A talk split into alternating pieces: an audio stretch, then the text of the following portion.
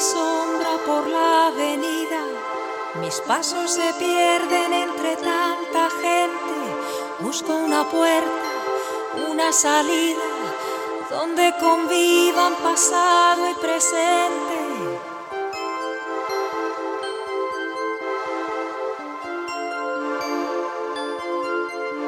De pronto me paro, alguien me observa Levanto la vista y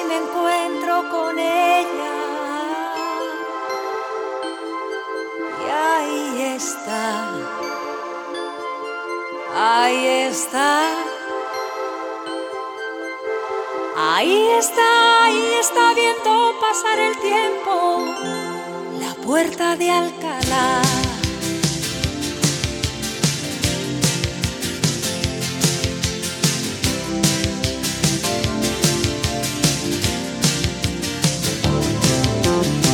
Una mañana fría llegó Carlos III con aire insigne se quitó el sombrero muy lentamente bajó de su caballo con voz profunda le dijo a su lacayo ahí está la puerta de Alcalá. Ahí está ahí está viendo pasar el tiempo la puerta de Alcalá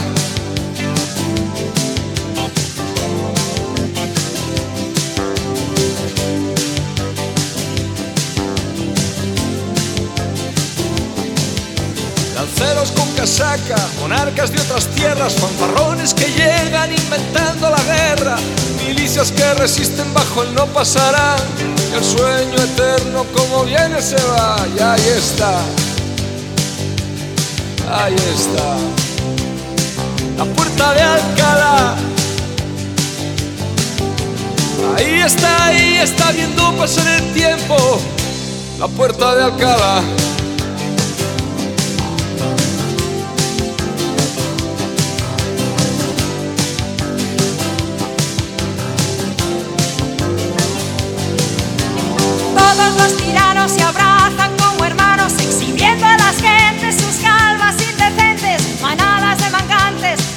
200 estudiantes inician la revuelta, son los años 60 y ahí está, ahí está, la puerta de Alcalá. Ahí está, ahí está viendo pasar el tiempo, la puerta de Alcalá. Un travesti perdido, un guardia pendenciero, pelos colorados, modernos complacientes, poetas y colgados, aires de libertad. Y ahí está, la puerta de Alcalá.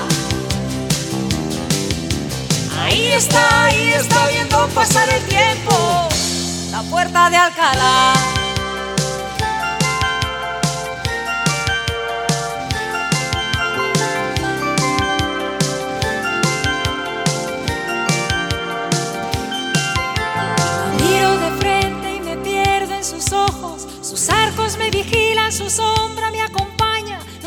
Esconderme, nadie la engaña. Toda la vida pasa por su mirada. Mírala,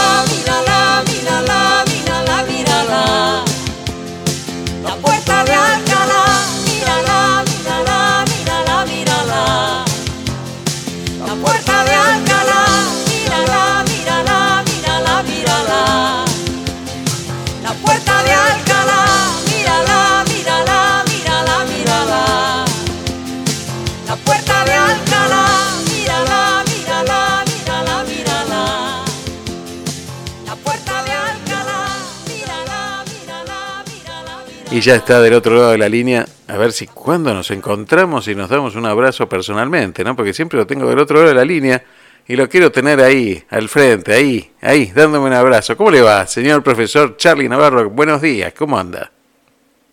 Buenos días, señor Albano. Es al revés, ¿no? Claro, yo tengo que decir buenos días, señor profesor.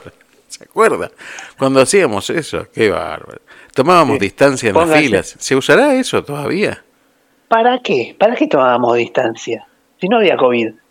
no sé para qué tomamos distancia, para estar prolijos, ¿vio? La idea era que estemos prolijos. Usábamos delantal blanco. distintos largo de brazos. También. sí, había algunos que eran más distantes que otros. Y, uno usaba siempre el mismo delantal, el mismo uniforme, no teníamos de verano y de invierno, no había nada dos. como... No había dos. No, no, no. En verano te en, cagabas de calor, perdón, el francés, y en invierno agarrate que tenías un frío porque no, porque había frío en serio. Eh, todos me dicen lo mismo. Pero bueno. Yo no sé eso de los fríos en serio. Eh, la verdad que, ¿quiere que le diga algo? A mí me parece que esos fríos en serio tienen que ver con la edad. yo ahora me siento más frío que antes. Cuando yo tenía... Yo creo que... Era chiquito, no, no sentía tanto frío. Hacía frío, dicen todos por ahí que hacía más frío, pero yo lo siento más ahora. Yo creo que tiene que ver con lo preparado que estamos en algunos lugares o que ya no caminamos tanto y nos movemos más en auto. Entonces uno va como paseando y siempre tratando de resguardarse del frío y del calor. Me parece que pasa por ahí, pero... No, pero veo que con los años, con los años van cambiando las cosas. Y de eso le quería hablar esta mañana. Ah, mire usted. Vio cómo atajé. Cómo... Pero usted es muy joven. Sí, re contra joven. Ya, mire, eh, no puedo esquivar. Antes podía invertir los números, entonces este me hacía más pendex. Pero hoy, ahora no puedo porque son iguales. 5-5. Ah, me mató. Yo eh, dije 6-6, no. 0-0 tampoco. no me mate, no me mate. Todavía estoy joven. O sea que eh, soy mayor que usted. Muy bien. Por supuesto. ¿Tenía alguna duda usted? No, no, no, para nada. Ahora, según pasan los años, uno es como el vino, creo, ¿no? Se lo toma cada vez más, ¿no? Eh, uno va ganando experiencia, pero experiencia a partir de los golpes, a partir de, las, de los diálogos, de los monólogos que escucha, de las lecturas, de las devoluciones que tiene, de los tristezas y de los fracasos también. Creo que uno va ganando eh, calidad de vida, o busca por lo menos, ¿no? Y que en el compartir uno se va quedando con parte de lo que el otro te da.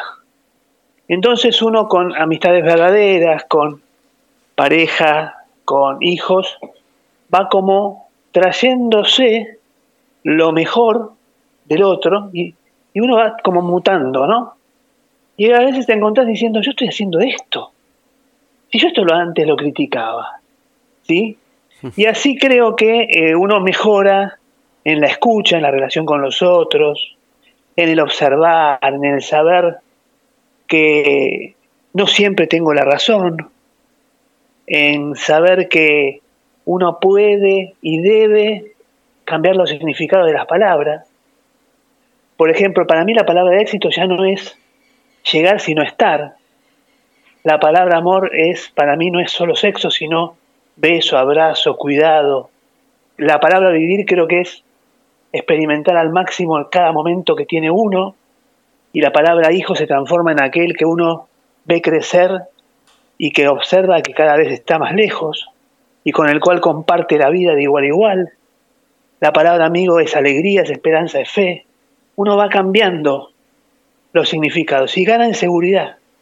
Gana en seguridad mental sobre la física, ganas en experiencia, ganas en, en proceso, ganas en tener cada día una aventura, cada día preferís lo bueno a lo barato, preferís el momento único a muchos momentos juntos. Eso es lo que uno va ganando con el tiempo. Déjame que me quede con algunas cosas que porque tiraste para escribir seis libros, más o menos, eh, tema, tema para poder hablar eh, varios programas. Y, yo quiero ir quedándome con algunas cosas. Dijiste, vamos ganando calidad de vida. Ahí pongo el pie en el freno y digo, tal vez la calidad de vida la teníamos siempre, pero ahora que uno es más grande empieza a descubrir el cómo, el qué, el cuándo. Después dijiste otra, otra cosa que fue, eh, no, no siempre uno tiene la razón. ¿Y no te pasa también con el transcurso de los años que a pesar de que uno tenga la razón, ya no querés imponerla, ya no querés demostrarle al otro que tenías razón y que decís, bueno, a pesar de que yo tengo razón y sé que tengo razón, me quedo en el molde, me quedo tranquilo y respeto al otro eh, en lo que dice, en lo que piensa y sigo. ¿No te pasa también eso? prefiero ver el partido de Boca San Lorenzo con vos que pelearme por Boca y San Lorenzo. Prefiero conmigo no te vas a compartir, compartir un café eh, que discutir de política. Eh, coincido, eh, prefiero decirle, mira, mi opinión es esta, pero vamos para adelante. Yo no te voy a cambiar a vos, ni vos me vas a cambiar a mí, ya a esta altura. Y estuvimos distanciados cuánto tiempo, ¿y cuánto tiempo perdimos? ¿Cuántos momentos lindos no, no pasamos por esto que no sabemos ni cómo surgió? Entonces, vamos para adelante. Y ponele, tenés razón. ¿Te gusta? ¿Estás, sos, feliz? No se lo decís. Sí, claro, por supuesto. Tampoco hay que inflarlo, ¿no? Pero, pero te quedas tranquilo. A veces sí, ¿eh? A veces conviene tener la última palabra y decir, tenés razón. Creo que la razón te la da el resultado final. Y el resultado final es que uno tiene que estar con la gente que quiere, con la gente que desea, que ama y que tiene al lado y que puede disfrutar y que quiere.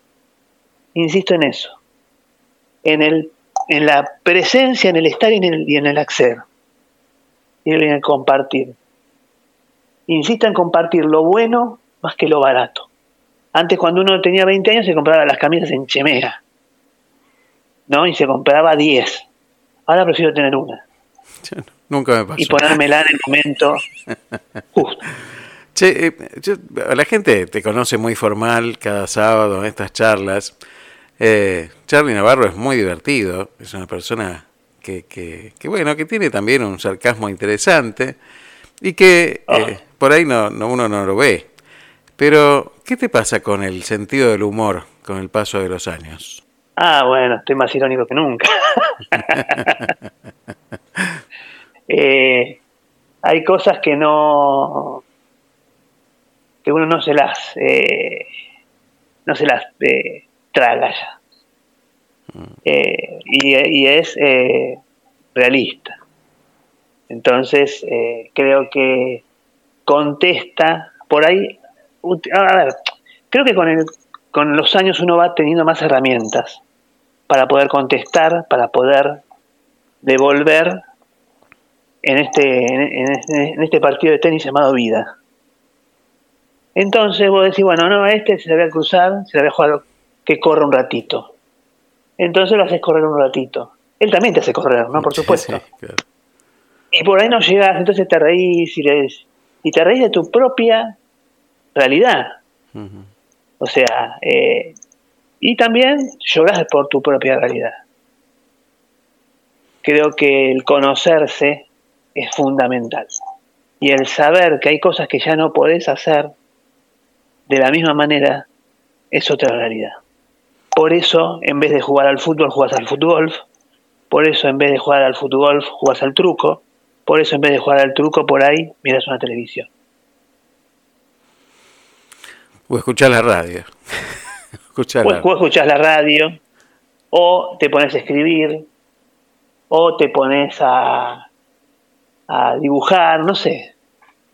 O, simplemente mirás cómo la gente se divierte y vos sos parte de ese elenco que va pasando y que te, y por ahí sos el actor que, que dirige o que pretende dirigir te hacen creer que dirigís y lo único que haces es estar en escena, viendo que todo más o menos camine dentro de lo que uno puede, disfrutando a los que tenés alrededor.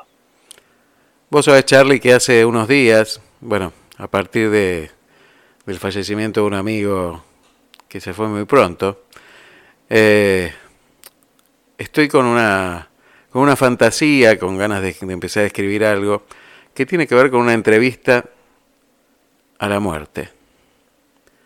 Así, como si, si pudiéramos sentarnos mano a mano, café por medio, y tener esa, una entrevista de un periodista con la muerte.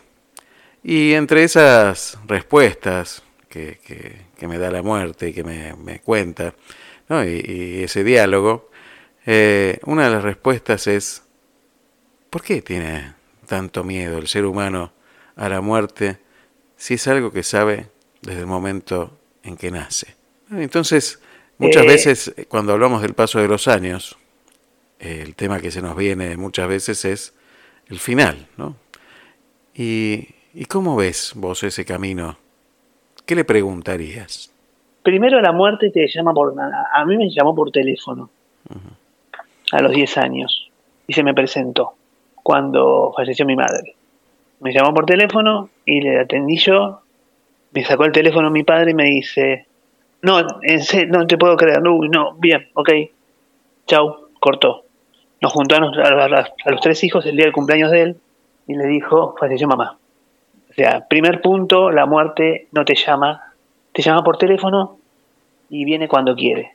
Mm. No conocemos ni el día ni la hora. Y por el otro lado, la otra gran experiencia es que a veces te prepara y a veces no. A veces te da una enfermedad muy... Tuve dos amigos que murieron de cáncer en ocho meses y en dos años y les dio tiempo para despedirse. A veces la muerte te da la posibilidad de despedirte, a veces no. Entonces tenés que tener los papeles al día. Y la tercera y la gran alegría es que la muerte es vencida. Una, la mamá de un amigo mío, en esas cosas que vos decís que yo hago, que voy y, sí, sí, sí. y, en vez de irme para el laburo, me, voy para, me, fui para el sanatorio, porque estaba muy enfermo y sabía creía que no pasaba ese día. Encontré, estaba la hermana de mi amigo, en la cama en el medio, esta señora, la madre de ellos, muy amigos nuestros, y la agarramos, se, estaba yendo, y vos vi, yo vi cómo se le transformó la cara de una cara normal a una alegría inmensa, a una sonrisa inigualable, a una eh, alegría que traspasaba su cara. Y lo único que estábamos haciendo nosotros dos, la amiga, la, la, hermana de mi amigo y yo, era uno, agarrarle la mano y dos, hacerle una cruz en la frente. La, la muerte es vencida. Porque esta mujer era una santa y creo que la estaban recibiendo como correspondía. Entonces creo que, eh, resumiéndote, la muerte no te avisa, uno tiene que vivir el día a día, estar, tratar de estar al día, de no dejar muchas deudas, pero, pero más deudas de nivel de decir ningún tema pendiente, y la vencemos. La vencemos porque lo venció primero Dios, la venció primero Jesús. Eso es para mí la muerte. Yo no le tengo miedo. Lo que sí le tengo miedo es a la vejez, que no es lo mismo y a la vejez, que tengo miedo es a la vejez del no conocer, no del no poder moverme. Sí, sí, clarísimo. De no conocer o no, no reconocer. O no reconocer, o sea, mm. eh, ser, ser, ser algo que una carga para los demás. ¿Por qué? Porque la vida me enseñó que eh, mi viejo se fue en cinco días, eh, mi, mi vieja se fue en un llamado telefónico y yo prefiero eso. No sé qué me tendrá preparado, pero ya van 12 años, pero de esto no te morís, dicen Parkinson. Pero bueno, creo que es importante la, la actitud con la cual uno vive y no tener nada pendiente.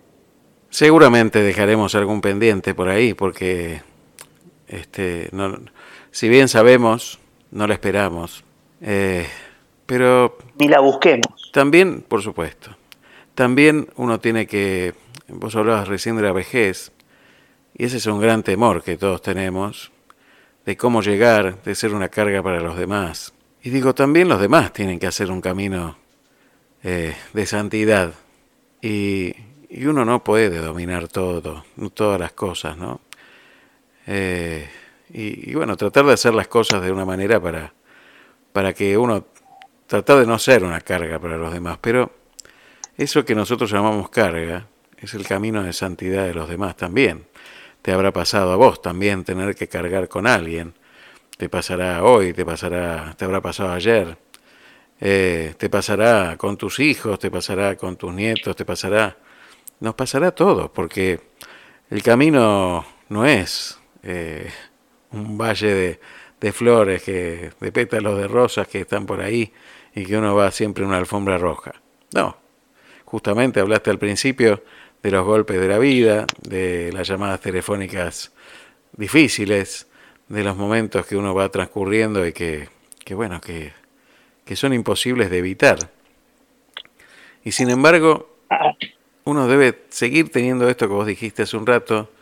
Hoy estoy más irónico, hoy te reís más también. ¿Por qué podemos hoy eh, reírnos más? Eh, porque estás más, estás más jugado. Ya no, ayer eh, tuvimos una reunión de, trabajo y, se cumplía el tiempo en el cual me dejaba de hacer efecto entonces, obviamente, estaba eh, mi amigo a full. Sí, sí, sí, me imagino. Dándose un picnic conmigo.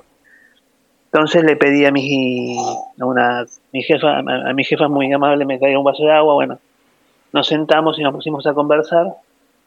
Y obviamente, junto con ese baile parkinsoniano, eh, estilo reggaetón, eh, eh, vino el, la negatividad o el momento off, mm. que tiene que ver mucho también con una depresión, un momento de, negatividad, y bueno.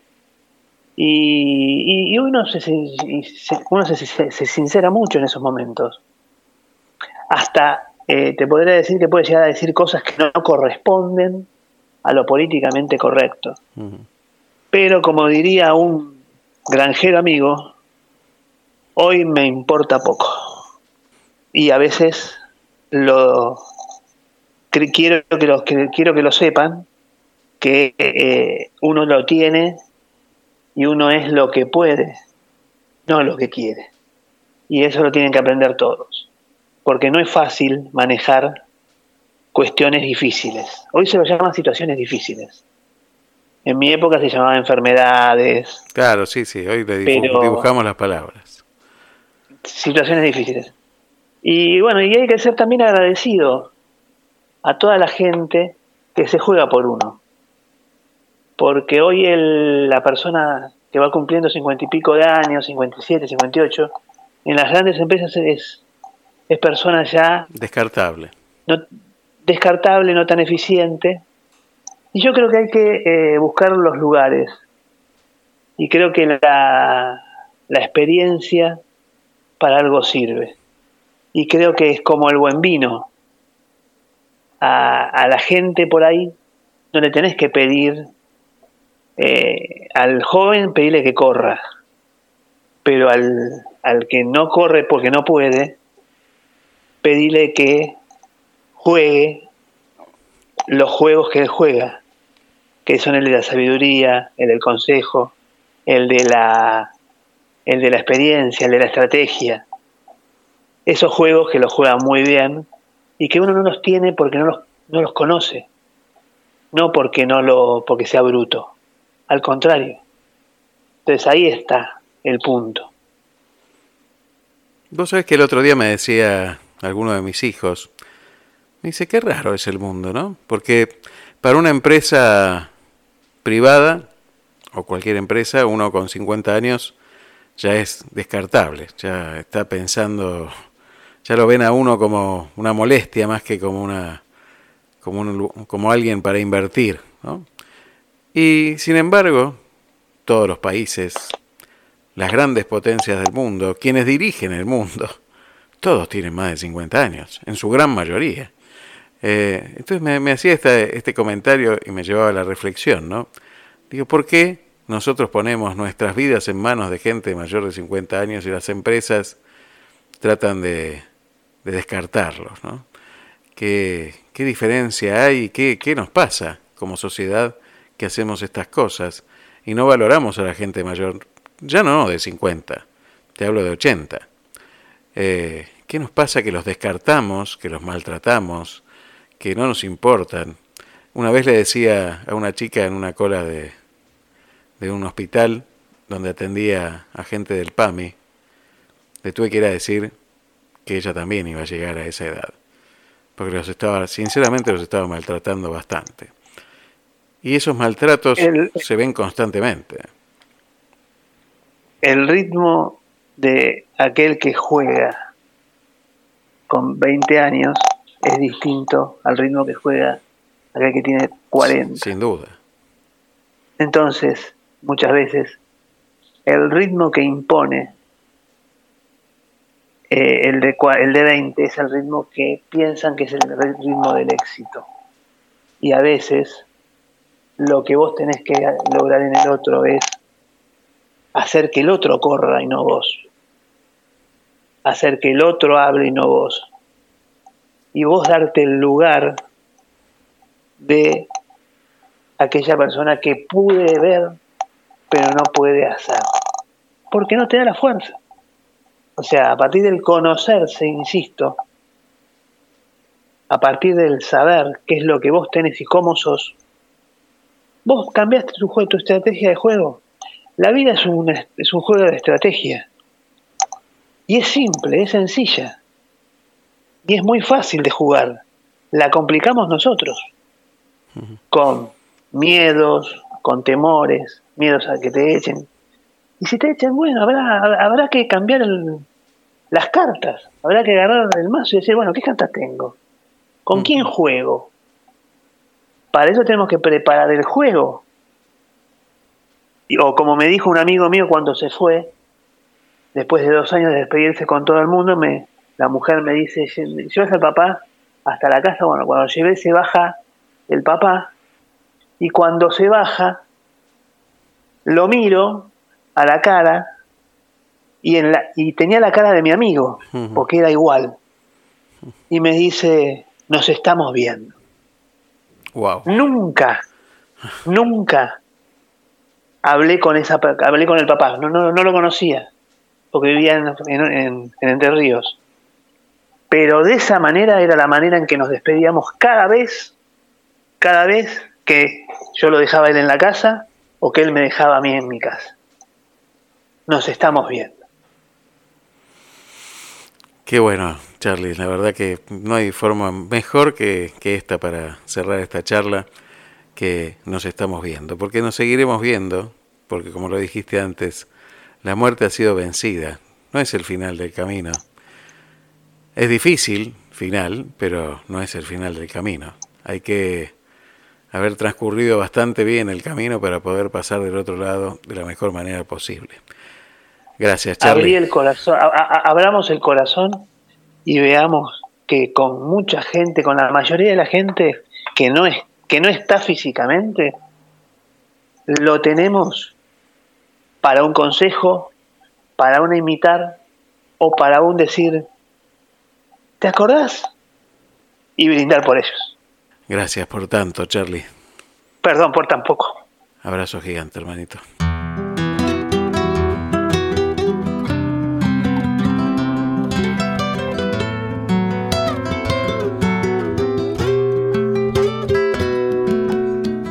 Sé que no es tan fácil como dicen andar la vida abriendo huellas cuesta hacerse un sitio donde armarse sin excederse y endurecer el alma para resonar con la vecindad de tu corazón que late junto al mío.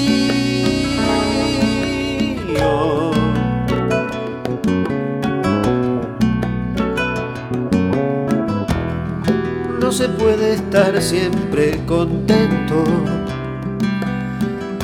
pero este anhelo que llevo adentro de mí. Grita como el mudo grito de un mal sueño, donde una mano ahí me asordina el cuero para resonar en la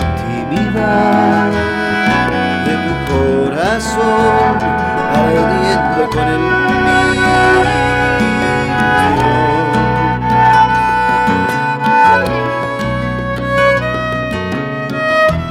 A veces me juzgo con el pensamiento. Soy juez severo, culpable así me encuentro, pero tu mirada enorme reduce mi pena. Como esperanza que absuelve mi condena para resonar con la libertad corazón